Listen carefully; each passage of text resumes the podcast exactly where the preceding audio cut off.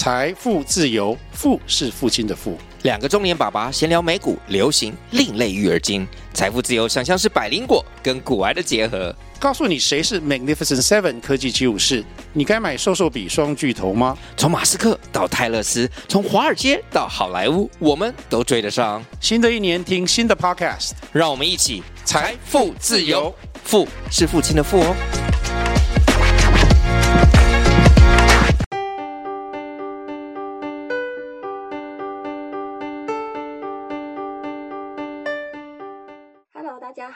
迎收听今天理财大小事。Hello，陈大哥。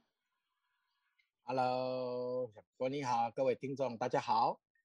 是陈大哥上一集有跟我们分享，很多人都很担心，就是如果真的呃家人啊，或是呃室友啊染疫了，然后这个房子会不会变成凶宅？那陈大哥也已经跟我们分享怎么样去呃这个列认认列为凶宅的这几个要素。那有需要的听众可以去听上一集。嗯，那陈大哥，我相信除了其实凶宅，还有我们常常很容易很担心会买到的，还有像辐射屋啊、海沙屋啊，那这些我们应该要怎么样去做一些功课，然后避免买到这样子的物件呢？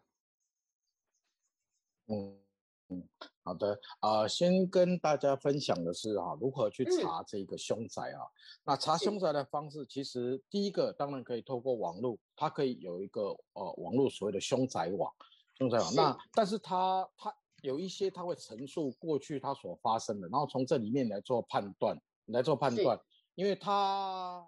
我们我们有聊到，就是说凶宅的认定，它有期有一定的期间，还有一定固定的呃方式，还有一个固定的地方，它其实让嗯三个层离呃集合在一起之后，才能认定为凶宅。哦，那哦，所以嗯我们在第一集有有上一集有聊到说，哎，其实在不同的地方发生不同的事情，其实它是会产生不一样的效果。哦，那从这上面的故事，也许可以来做判断。那第二个呢，当然是可以透过当地的警局哈、来了解一下过去的备案的方式，因为呃发生这样的事情之后，他势必有一个备案，有一个备案的时候，就在警局这个地方，他曾经有留下一个记录，留下一个是。记录，那可以透过查询这样的记录呢，来看看啊是不是来判断他是不是凶宅。啊，可以用这两个方式。那最好的方式当然还是建议呢，就是直接啊去问邻居左邻右舍。哦，左邻右舍稍微打听一下，然后呢去呃跟有管理员的部分呢了解了解一下管理员的部分，对呀、然后甚至附近的商家哈、稍微去打听一下啊，这个是会呃会是在买这个房子是比较最好的保障。但是除了凶宅之外，其实我们另外还常见的还有两种两种的状况。第一种呢叫做海沙屋，不过海是沙屋现在来讲，因为也比较不容易建。海沙屋的意思呢，它指的是说，房子嗯它在新建的时候，它混凝土它用的沙，它是来自于海边的沙，而不是用正常的河沙，因为海沙里面含有氯离子，它短期之内呢哦，它会让墙面呢会出现白白色的这个痕迹，也就是我们所称的壁癌啊。然后长期的时候，它会去腐蚀钢筋，导致整个钢筋的混凝土的这个土块剥落，然后严重去损害到房屋的结构。所以呢，房屋的海沙的认定是以氯离子啊来做判断。那氯离子的浓度呢，来使用跟这个使用的年限哦，他们来判断这个房子的部分来使用。大部分海沙屋大概都只能使用六到十年而已，六到十年，你就可以看见房子出现很多的斑驳、斑剥落、剥落、剥落。那另外一种在常见所谓的是海，就是所谓的辐射屋。那么辐射屋呢，它是指什么？房屋它在使用的时候，它钢筋受到辐射的污染。那这是种受辐射污染的钢筋呢，会放射出对人体来造成伤害的事件。那么比较有名的呢，在呃我们这个国内呢有民生的别墅，还有这个天母甲桂林，天母的甲桂林这区，其实呢有三百多户遭受到辐射这个钢筋屋的这个污染。那啊、因为呢，大部分现在发现的辐射屋都是在台北市，那其中以民国七十一年到七十三年之间新建的房子是属于高危险群，高危险群。七十一哦年到七十三，所以说到后到七十三年，嗯是的，嗯哦，这一些的这比较有机会是属于那有没有办法去做查核呢？其实海嗯沙跟辐射的部分呢，呃，现在在很多房屋的买卖过程里面呢，它是被列入列入可以检测的范围内，只不过哦这个价格、买这个检测的价格都是由买方来负担。哦，买方来负担，那也是我们我们有时候会说，哎，那透过中介公司来买房子是不是比较好一些？那当然了，因为如果有了中介公司来做其中的呃查核或查询嗯的部分，嗯然后由他嗯们来做保障，那当然你会多一层保障。那假如你是自己来投资买的，那也建议，其实海沙跟辐射的检测其实是大概三千块到六千块不等，不等。那哦，那花个三千到六千呢，来来做这个检测，其实并呃来安来都让自己安心啊，其实其实是呃是相当好的啦。那我个人是比较建议，嗯如果真的有买卖的话啊，是也必须要呃来做这样的一个检测哦，这个是我个人建议的，是这样。是，所以其实这个那那业者也应该不是也应该要帮我们做这一块，我们可以自费，然后请他帮我们做这样子的检测。对对对对对，嗯，是的，是是的，是的，没有错。那那像海沙，屋，哦，它以在你刚才买这个最后要买卖起喂，哎，请说，请说。哎哎，好像是不是网络会有那个？啊，有一些对，确实有一些那个对，啊，好，那所以陈大哥，像好刚刚您说，呃，海沙屋它有是氯离子会腐蚀钢钢筋，所以产生这个其由墙面的斑驳嘛，那它会对呃物件建物本身造成安全性的疑虑吗？那当然了，因为房屋混凝土会整块会剥落，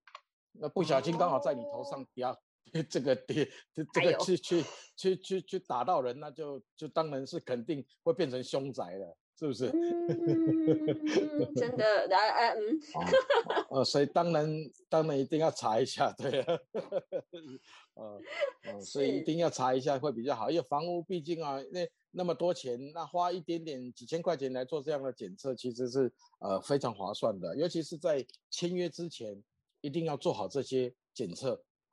那再来签约，否则你到时候已经签完约了，然后再来做这样的检测的时候，呃呃，有时候就是双方啊会离不清啊，离不清。哦，所以我们个人的建议就是说，一定要先做好房屋的检测，确定都没问题，不是凶宅，不是海沙，不是辐射，然后双方再来决定这个是不是要签这个买卖合约。是，哦，原来那再多问一条哈，如果这个当初在不知情状况下已经买到的这些住户们，您有什么其他的建议吗？搬家，呃，如果说以这个呃民法来说的话，当然你可以看屋主是不是有诚实告知，因为我嗯们采取的方式是属于呃呃这个原所有权人的责任制，也就是说，假如你原所有权人知悉这些事情，而没有诚实告知，没有诚实告知，那你还没有签约之前，当然你可以不要买。可是你已经对签完约了，他才来，他你才知道这些事情，这个代表你当时候在买这个这个呃担保物，在买这个物的时候，买这个所有权的时候，买这个物的时候是呃，他交付给你的是属于不完全的，不完全的给付。他呃，你说你你在站在民间的角度来看，有时候说那我就不要了，不行吗？但是这个官司打下来，第一个时间很长，第二个呢，他他可能只会说。我不是没有把房子交给你，我只是我交给你的房子有瑕疵，哦，所以他会酌嗯减一些价金，会减掉一些买卖的价钱。所以你说完全都不要这个房子这件事情哦，可能有一些难度，有一些难度。哦。所以以为什么要自己买的之前一定要先做好这些检测，或者是这些打听这些消息？因为一旦你签完约之后，最最最好的情况也是他只能够呃酌减一些价金给你。啊，比如说一你可能一千，到时候法官判判下来一千两百万，他可能呃减到变成一千万，啊，其实对你来讲，你会觉得一点都不划算，